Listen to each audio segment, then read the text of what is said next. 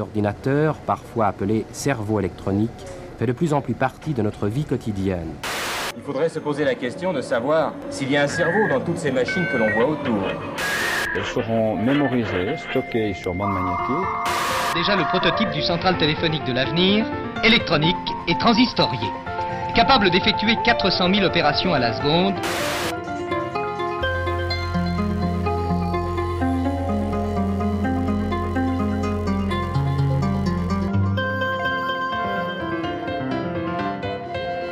Pauline. Je suis Marguerite. Bienvenue sur Technocurious, le podcast pour les techno-perplexes.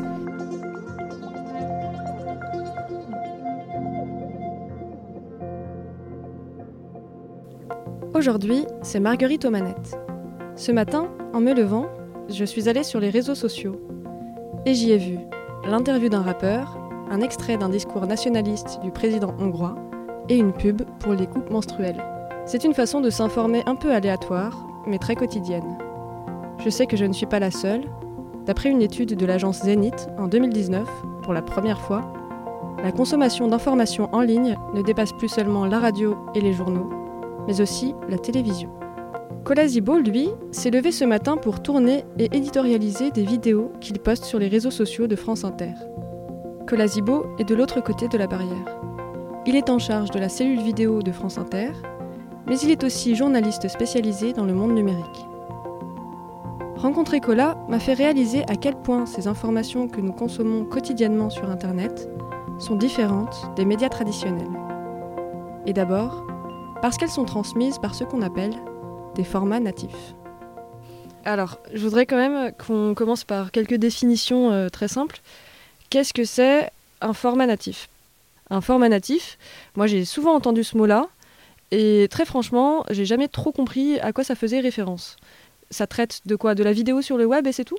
Non, pas tout à fait. Euh, disons que c'est marrant parce que le natif en général, c'est un peu euh, une sorte de jargon. Et je me souviens d'une conversation il y a un an euh, avec la directrice de France Inter où on a décidé d'abandonner le, le vocable de natif parce qu'effectivement ça perdait tout le monde. Personnellement, je l'aime bien en fait, le mot natif, parce que son utilisation la plus commune, c'est elle renvoie à ce qu'on appelle les digital natives, donc les personnes qui sont nées à l'ère numérique et euh, en fait, ça marque une énorme rupture entre euh, des périodes. Et donc, il y a eu la période pré-numérique et il y a eu la période numérique. Donc, le syntagme natif, ça permet de spécifier qu'on parle d'un produit qui est pensé pour le web.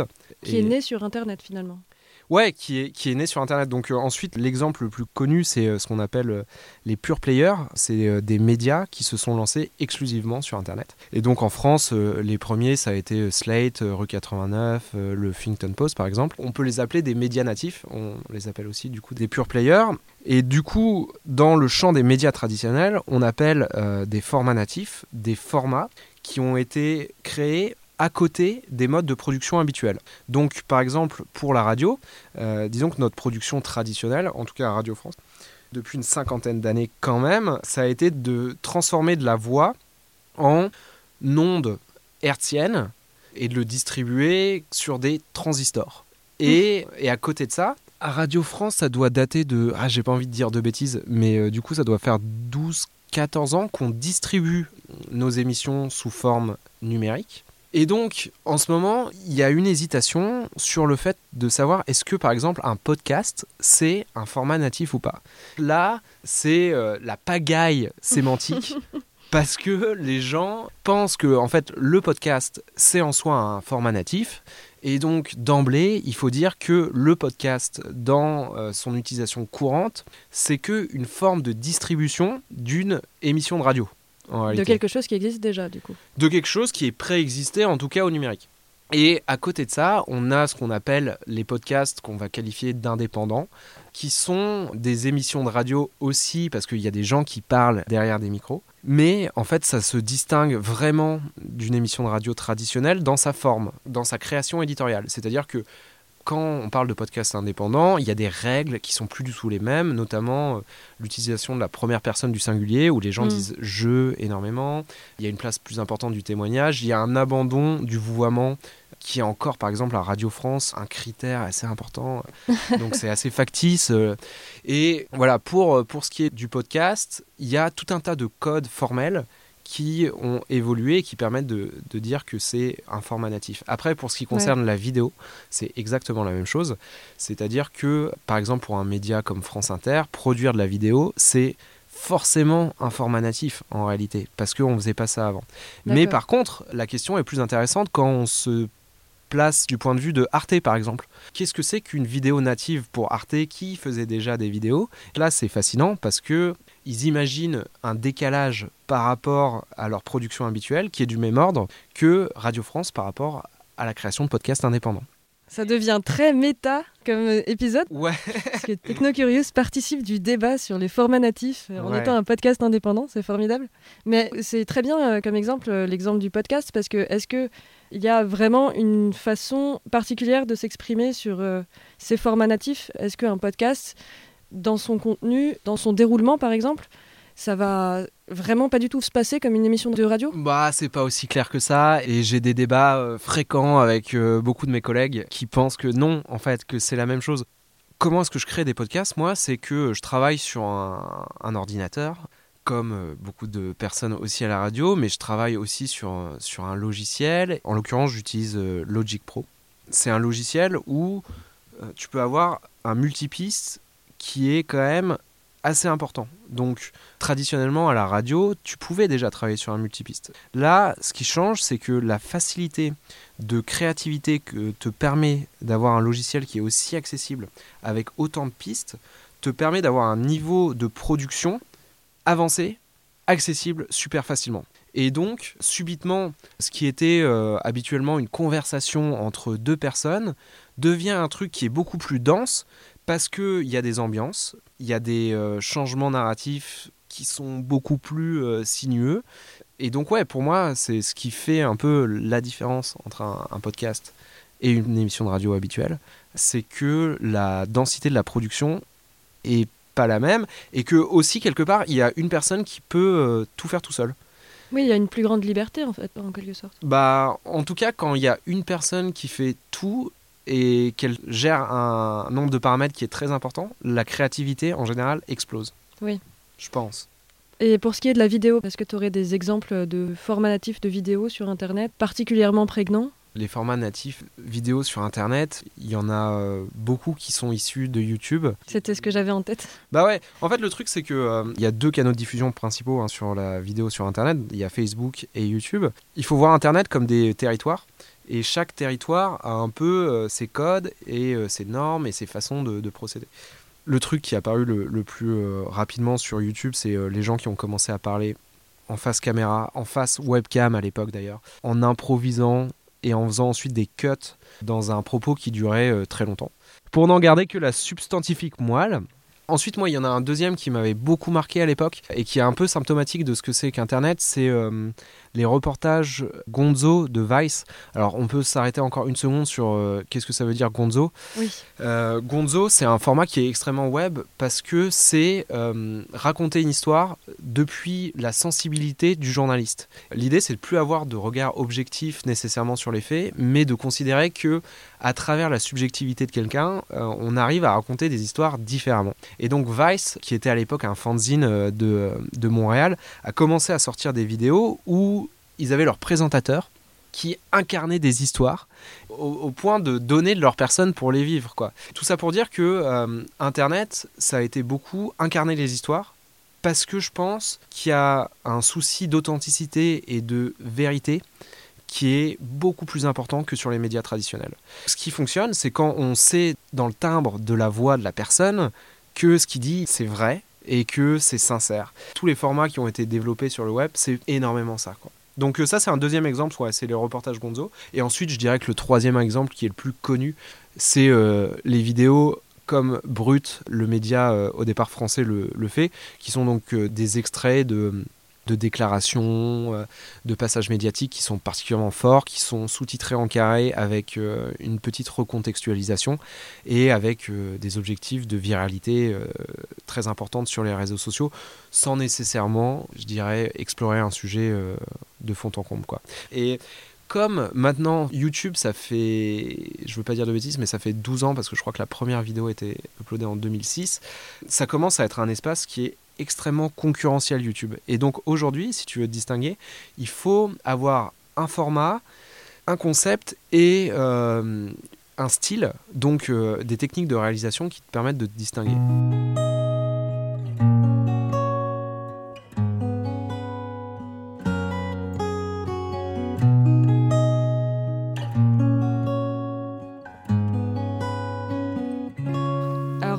Demande quand même pourquoi la vidéo et pourquoi c'est quelque chose de visuel qui euh, prend autant d'importance sur Internet. Pourquoi c'est justement l'image? Ouais, bah alors ça c'est une super question. Et je pense qu'on pourrait faire une super thèse là-dessus, et qu'il y en a d'ailleurs plein qui doivent le faire. Et je les félicite. Pourquoi est-ce que euh, l'image a pris tant de place sur Internet? D'abord, je commencerai par euh, deux nuances. On a beaucoup pensé, par exemple, qu'Internet c'était euh, la fin de l'écrit et du texte. La première remarque par rapport au règne de l'image, c'est que quand même le texte est très loin d'avoir disparu et que aujourd'hui je me souviens plus de la proportion dans laquelle les gens lisent plus aujourd'hui grâce à Internet. Alors après, on peut reparler du contenu de ce qu'ils lisent, mais le fait est que la transmission de l'information se fait à des niveaux qui sont euh, infimes parce que c'est des commentaires Facebook, donc c'est souvent une phrase, mais la quantité de texte qui est lu par jour par un individu a explosé en réalité. Donc déjà le premier truc c'est le texte, euh, ça reste important. Le deuxième, pour euh, continuer sur ce qu'on a dit un peu au début, c'est que le son a pris une importance considérable. Je parle pas des assistants vocaux qu'Amazon essaye de, de nous vendre, mais euh, de manière générale, on le voit avec le retour du podcast, c'est que les gens, ils ont quand même envie de consommer de la voix et des individus qui parlent avec des émotions et qui transmettent plus que ce qu'ils sont en train de dire en réalité, qui transmettent des personnalités, des environnements, des histoires. Oui, mais quand même, moi quand je vais sur les réseaux sociaux, je vois des mèmes, je vois des vidéos et puis j'écoute pas des choses par exemple. Euh, ouais, ouais, ouais, bien sûr. Par exemple, c'est marrant, mais euh, donc il y a un chiffre qui est très connu. En moyenne, 80% des vidéos sont vues sans le son. Ah oui, bah oui. Eh oui, Ah, eh c'est bah oui. logique en Eh fait. ouais. Ça, ça concerne que Facebook, hein, parce que sur euh, YouTube, les proportions sont pas du tout celles-ci. Mais en, en tous les cas, sur Facebook, ouais, il y a euh, par exemple une primauté de la vidéo sans son. Par exemple, moi j'ai fait des études euh, de production de, de vidéos, et la première chose qu'on te dit quand tu arrives en, en école de production vidéo, une vidéo c'est 50% de l'image et 50% du son en fait. Donc Internet transforme euh, même l'idée de ce que c'est qu'une vidéo et par exemple sur les réseaux sociaux une vidéo c'est des images animées sans le son. Ce qui revient un peu d'ailleurs au GIF euh, qui est un peu euh, ce genre de, format. Et pourquoi est-ce que ça marche tant que ça? C'est simple, c'est une innovation technologique. En 2007 Apple lance l'iPhone et donc c'est le moment où tu peux avoir un euh, lecteur de vidéo partout sur toi. Et euh, en 2011 apparaît la 3G, en 2013 doit apparaître la 4G. Et, et donc à partir du moment où tu peux charger des vidéos à l'infini sur euh, ton terminal, ça fait exploser la consommation de, de vidéos. Oui, c'est l'écran en fait, c'est l'écran d'un smartphone qui fait ça. Ouais, pour moi, c'est toujours une question de densité de l'information. Ensuite, tu as des niveaux d'information qui sont différents. Et par exemple, dans une voix, euh, comme je racontais un peu tout à l'heure, tu as des niveaux infra d'information. Donc, euh, tu as l'accent, etc. Tu as l'humeur de la personne. Et sur une vidéo, tu as une densité d'information qui est importante, tout simplement parce que tu as plus d'informations au centimètre carré. Ouais. Et, et d'ailleurs, si on compare le poids d'un fichier, le poids d'un fichier textuel est inférieur au poids d'un fichier sonore qui lui-même est inférieur au poids d'un euh, fichier vidéo. Et donc tu as comme ça euh, une densité d'information qui est plus forte, mais après il faut être en mesure de digérer cette information. Et c'est probablement pour ça que Brut fait une sorte euh, de format qui est mitoyen entre de la vidéo et du texte. C'est une façon de digérer une quantité d'informations dans des espaces mentaux qui existent. Quand je dis des espaces mentaux, c'est-à-dire qu'il faut scroller un fil Facebook Ouais. et Où il y a euh, déjà beaucoup d'informations exactement. différentes. Et donc c'est à peu près calibré.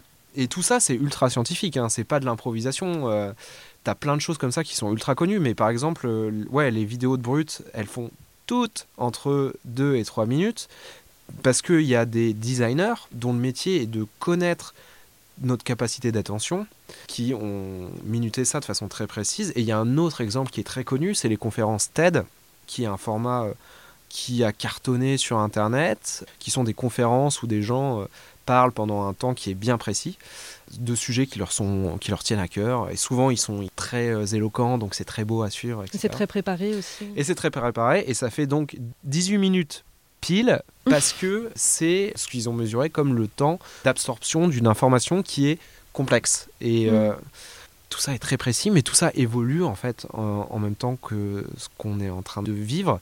Euh, Les formats, ils tiennent deux ans. Et tout est en train d'évoluer très très vite, donc il faut avoir une capacité d'adaptation qui est énorme. Mm. Et pour revenir sur mon sujet de prédilection, il y a euh, toujours cette, euh, cette tension entre l'innovation créatrice permanente et l'inertie de médias qui sont très installés. Le rythme est tellement rapide qu'il y a plein de gens qui créent des médias hors des médias traditionnels. Et Ouais. c'est ce qui a donné les, les pure players, entre autres. Quoi. Ça rejoint ce qu'en en informatique on appelle la loi de Moore, qui est cette loi qui a été établie dans les années 60 sur les processeurs IBM de la vitesse d'évolution des capacités de calcul des processeurs. Et donc ils se sont rendus compte que tous les ans, cette capacité doublait, ce qui donnait une courbe de progression de la capacité de calcul des ordinateurs qui était exponentielle. Et je pense que plein de gens aujourd'hui, et notamment par exemple un penseur comme Yuval Noah pense que le rythme de l'évolution, non pas simplement des microprocesseurs, mais de l'innovation éditoriale, de l'innovation politique, euh, de l'innovation économique, suit cette loi exponentielle. Pour ce qui me concerne, je travaille que dans les médias et euh, déjà c'est dur à suivre, mais euh, et puis voilà, je pense qu'on a une responsabilité sociale, mais au- autant que plein d'autres, donc c'est hyper dur pour ça, mais en même temps c'est hyper intéressant quoi. Et qu'est-ce que ça apporte vraiment à France Inter, à France Télévisions, à la radio en général, de faire de la vidéo. Puisque, enfin, au départ, une radio, c'est audio, on est d'accord? À quel moment euh, ils se sont dit que c'était logique de produire du contenu euh, vidéo? Est-ce que c'est juste une question d'audience ou est-ce qu'il y a quelque chose d'autre? Je pourrais vous faire une très belle réponse euh, sur l'ambition stratégique euh, de Radio France. En réalité, euh, c'est un peu plus prosaïque que ça quand même. Il se trouve que la plupart des vidéos qui ont marché au début sur France Inter, c'était des extraits des interviews, qui parfois sont des moments euh, de médias assez euh, décisifs et qui sont repris sur toutes les télés. Par exemple, moi, une partie de mon travail, c'est de répondre aux demandes des télés.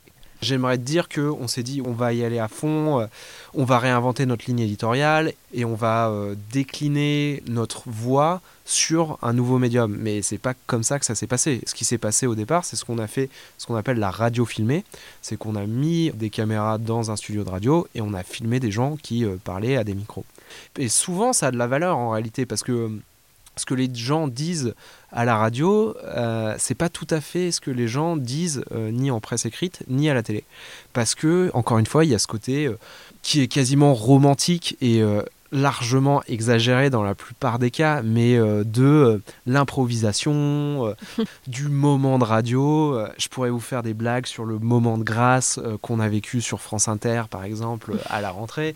Mais voilà, donc c'était c'était ça au début, l'idée de, de la vidéo à la radio, c'était euh, de capter des moments, des déclarations qui étaient un peu fortes. Et encore une fois, je pense que Brut a joué un rôle euh, vraiment important dans l'écosystème des, médias français, parce que ça a été le premier euh, carton d'un média réseau social. Brut, bah, ils n'ont pas de site internet, ils ont à peine une chaîne YouTube en réalité, mais ça a été le moment où les gens se sont dit oh là là là là, il y a des audiences hyper importantes sur des moyens de production qui sont en réalité assez faibles, peut-être qu'il y a un modèle économique derrière. Et donc c'est comme ça que euh, voilà, Radio France a commencé à se poser la question de, de l'équilibre entre des moyens assez faibles par rapport à des retombées en termes d'audience quand même assez décisives. Donc c'est comme ça qu'on qu'on a commencé à faire des vidéos natives pour, pour France Inter, pour France Culture, pour, pour tout le monde. Quoi.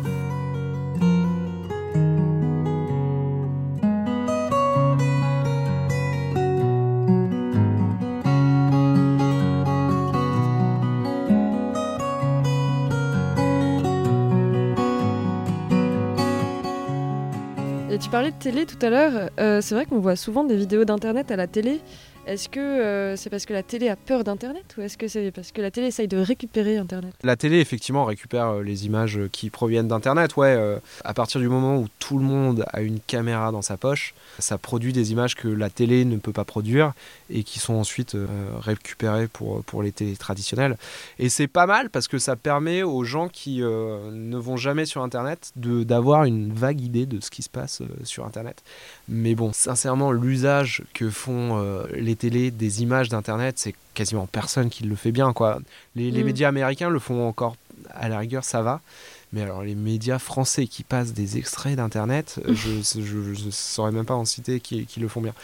Et donc là, ouais, il y a un, un petit truc qui est en train de se passer, c'est que les médias traditionnels commencent à passer du temps à essayer de trouver la bonne, euh, la bonne vidéo sur Internet et du coup à, euh, à faire ce qu'on appelle à, à ripper, euh, des, donc à, récupérer de façon pirate des vidéos de Facebook Live par exemple et en isoler des extraits et ils en font une restitution qui est correcte mais sincèrement elle est de loin moins bonne que les analyses qu'on peut trouver directement sur Internet. Quoi. Donc si ils essayent de s'y mettre, est-ce que les médias traditionnels euh, essayent d'aller vers euh, l'utilisation de la vidéo euh, qui vient d'Internet? Ou est-ce qu'il y a plutôt une part de résistance? À ton avis, où est la balance? Je pense que pendant longtemps il y a eu du dédain et du mépris et que ça, c'est en train de changer parce que c'est simplement tous les journalistes ont Twitter et donc tous les journalistes euh, se rendent bien compte que euh, il y a quand même pas mal de choses qui se passent sur internet. Donc c'est quand même en train de changer. Mais euh, pour revenir à la loi de Moore la vitesse du changement est tellement importante que euh, des journalistes qui ont été formés avant internet pour comprendre comment fonctionne internet il y a un effort sur soi à faire qui est colossal à faire. Et donc la plupart ne, ne, ne le font pas, ne peuvent pas le faire. Je dis pas que personne ne le fait parce que j'en connais des très âgés qui le font super bien, mais c'est une question, c'est pas une question d'âge quoi, c'est une question de curiosité. euh. Ouais. Et donc on est dans ce moment où les journalistes soit font preuve de bonne volonté et sont un peu maladroits, mais on leur pardonne quand même parce qu'au moins ils essaient, soit ils sont complètement fermés à la chose. Et à ce moment-là, moi je pense qu'ils passent à côté du fait majeur euh, de notre époque, et ce qui explique, à mon avis, quand même une grosse part du manque de crédit que les gens euh, accordent aux journalistes. Quoi. C'est que on sent bien qu'ils ne parlent plus du monde euh, tel qu'il existe aujourd'hui parce qu'ils n'ont plus les clés théoriques pour l'expliquer. Et les gens, ils captent ça. Et donc, on est dans ce moment qu'un philosophe comme Milad Douai appelle un moment primitif de notre vie numérique, où on est comme des sauvages. Et à la fois les journalistes, à la fois le public, tout le monde est en improvisation totale euh, sur comment est-ce qu'on explique la modernité du monde. Et ça donne des trucs euh, qui parfois sont super, mais la plupart du temps tombent un peu à côté de la plaque, je pense. Ouais.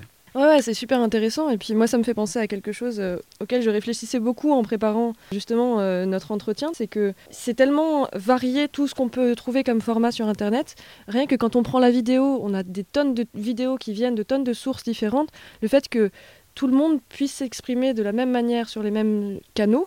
L'individu lambda, le journaliste, le politique, les médias, les marques, euh, tout le monde peut utiliser les mêmes codes en fait. Et donc comment on fait quand on est un média traditionnel euh, ou spécialisé pour se distinguer d'une production amateur par exemple ou même peut-être pour s'en rapprocher?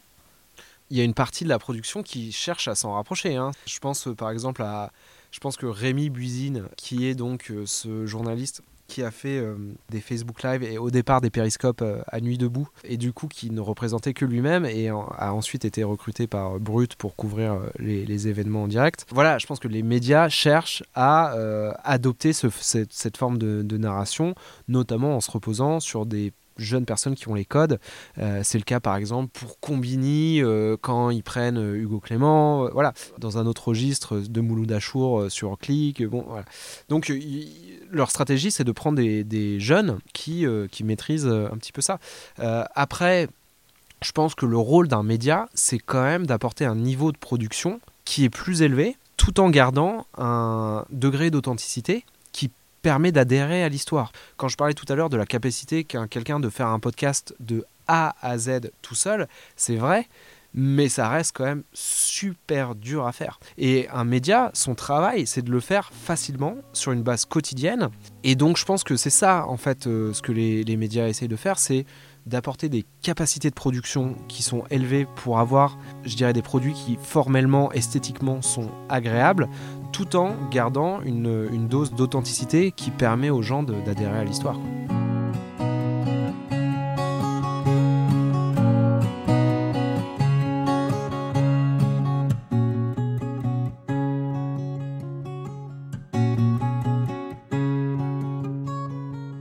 Mais je pense que dans la façon dont on le reçoit en tant que public, Mhm. il y a aussi euh, une façon de, de- de percevoir la chose qui est plus euh, un média traditionnel va prendre euh, des codes par exemple de brut pour par exemple couper une interview, garder pile le moment qui les intéresse et le moment qui va buzzer et on le prend très mal en tant que public. Mais France Inter fait ça, par exemple? Ah je sais pas moi, Ah ouais. c'est toi qui peux me le dire.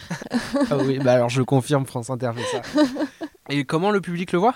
On se dit que peut-être que une, une information qui est comme ça sortie de son contexte, il y a une histoire comme ça il y a pas longtemps avec euh, une journaliste qui a posé une question euh, très très maladroite qui est quelle pensée ironique euh, à une écrivaine nigériane je crois Hmm. et qui a été très choquée par sa question parce que sa question c'était est-ce qu'il y a des, des librairies au Nigeria? Tu vois, euh, si on avait eu toute une heure et demie d'interview, on se serait rendu compte que c'était quelque chose de tout à fait respectueux. Et, et puis, euh, une question ironique arrive, on l'isole et on garde deux minutes, et puis euh, tout d'un coup, on a complètement une autre perception de l'interview. Quand on est un spectateur, on se dit qu'on peut plus faire confiance à, à la chose. Tu vois, si on isole comme ça du contenu juste pour faire du buzz et juste pour avoir de l'audience, on est à la fois mal informé et en plus, on sert juste à faire du profit. qu'on est euh, des, euh, ce qu'on appelle des tâcherons du clic et, et qu'on est là pour euh, réagir sur des vidéos polémiques. Par exemple, oui. Moi, je, je pense effectivement que euh, c'est pas ce qu'on ce qu'on fait de mieux, mais qu'il y en a une partie quand même qui délivre de l'information. Je vois ce que tu veux dire en fait. Tu, tu parles spécifiquement des, des petites phrases un peu polémiques. Voilà. Euh, ok. Bah alors ça c'est une question de euh, c'est une question de goût quoi de chacun. Par exemple moi mon métier pendant euh, un an ça a été de découper les extraits des interviews de la matinale pour les publier sur les réseaux sociaux. Donc moi mon métier c'était de voir dans l'interview de Léa Salamé la petite phrase qui Mhm. allait faire réagir tout le monde sur Twitter, tout le monde allait s'indigner, nanana, nanana. Et donc, euh, au bout de 5 minutes, en réalité, tu comprends comment est-ce que ça fonctionne. Je veux dire, je le faisais à la fin, les yeux fermés, j'étais là, ok, bon, alors là, c'est le moment où ça va marcher, nanana. Et du coup, en tant que journaliste, ta production, effectivement, elle est maigre, mais ça dépend des sensibilités de, de chacun. Quoi. Moi, je, je sais que c'est pas ce que j'affectionne, mais il y a plein de journalistes qui adorent ça, quoi. Et évidemment, bon voilà, moi je préfère, je préfère les, les interviews d'une heure et demie sur est-ce qu'il y a des, euh, des librairies au Nigeria.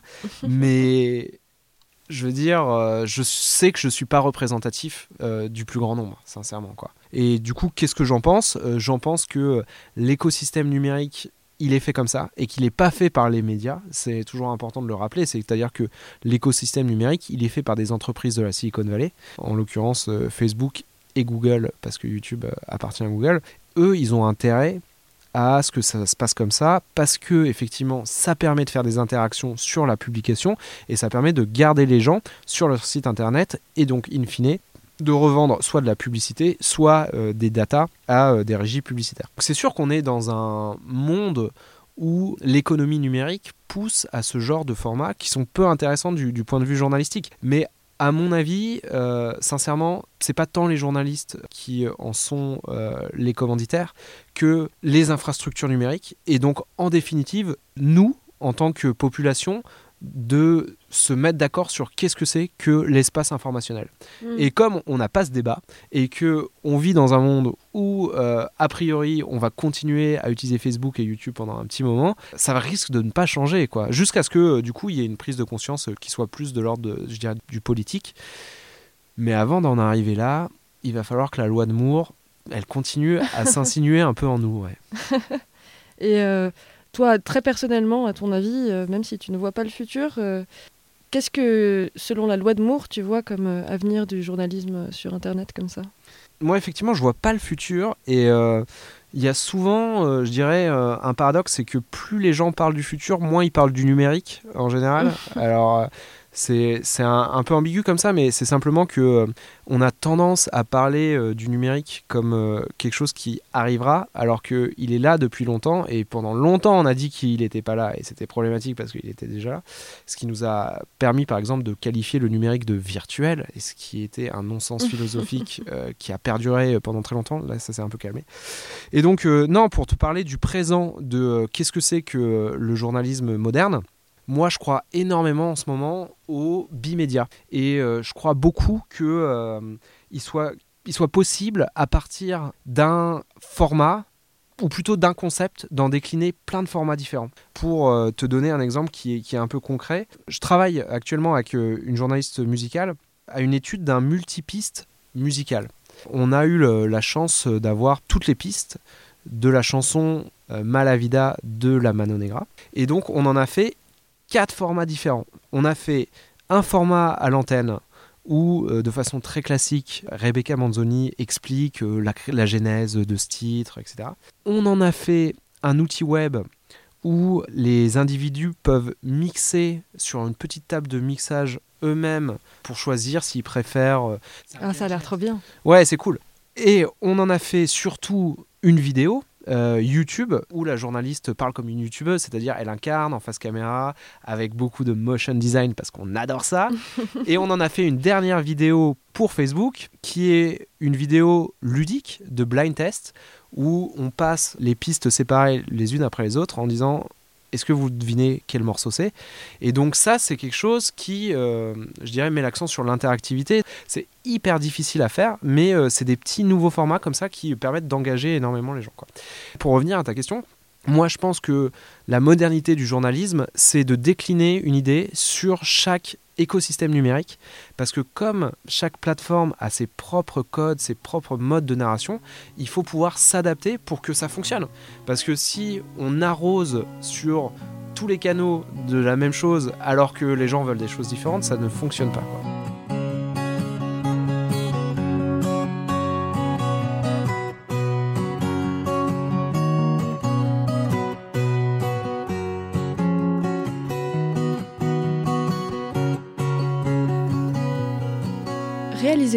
Que quand nous consommons de l'information sur Internet, nous sommes dans un moment primitif, avec son effervescence et ses tâtonnements Tous les territoires du web, avec chacun leur code, nous abreuvent de formats qui se renouvellent en permanence. Notre temps d'attention est calculé, minuté, visant à l'efficacité, et pourtant, nous y cherchons de l'authenticité. Alors puisque Technocurious est un format natif, et que les formats natifs sont propices à l'authenticité, je vais être honnête avec vous. Et je vous laisse avec la chanson que j'ai eue dans la tête pendant toute ma discussion avec Cola.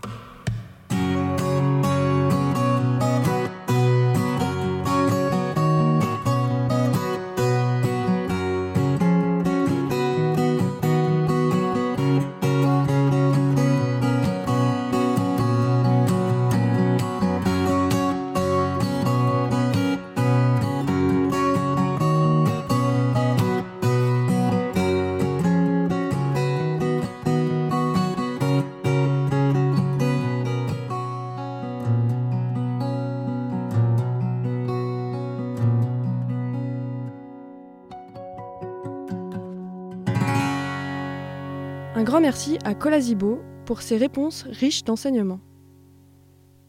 Vous pouvez retrouver ses nombreux sujets de réflexion sur son site internet colazibo.fr. Si vous avez aimé cet épisode, n'hésitez pas à nous le faire savoir sur les réseaux sociaux et en nous notant sur Apple Podcast. Découvrez tous nos sujets sur notre chaîne de podcast ou notre site internet iamtechnocurious.com. Nous avons besoin de micros pour interviewer les Einstein contemporains dans n'importe quelle situation extrême. Vous pouvez désormais nous aider à acheter ce matériel en participant à notre cagnotte Tipeee. Selon votre contribution, vous pourrez participer à des épisodes ou être invité à des soirées spéciales.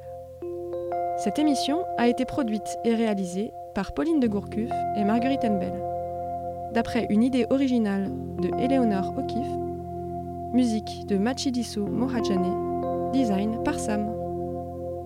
Nous remercions le studio La Cabine Rouge de nous avoir accueillis pour l'enregistrement.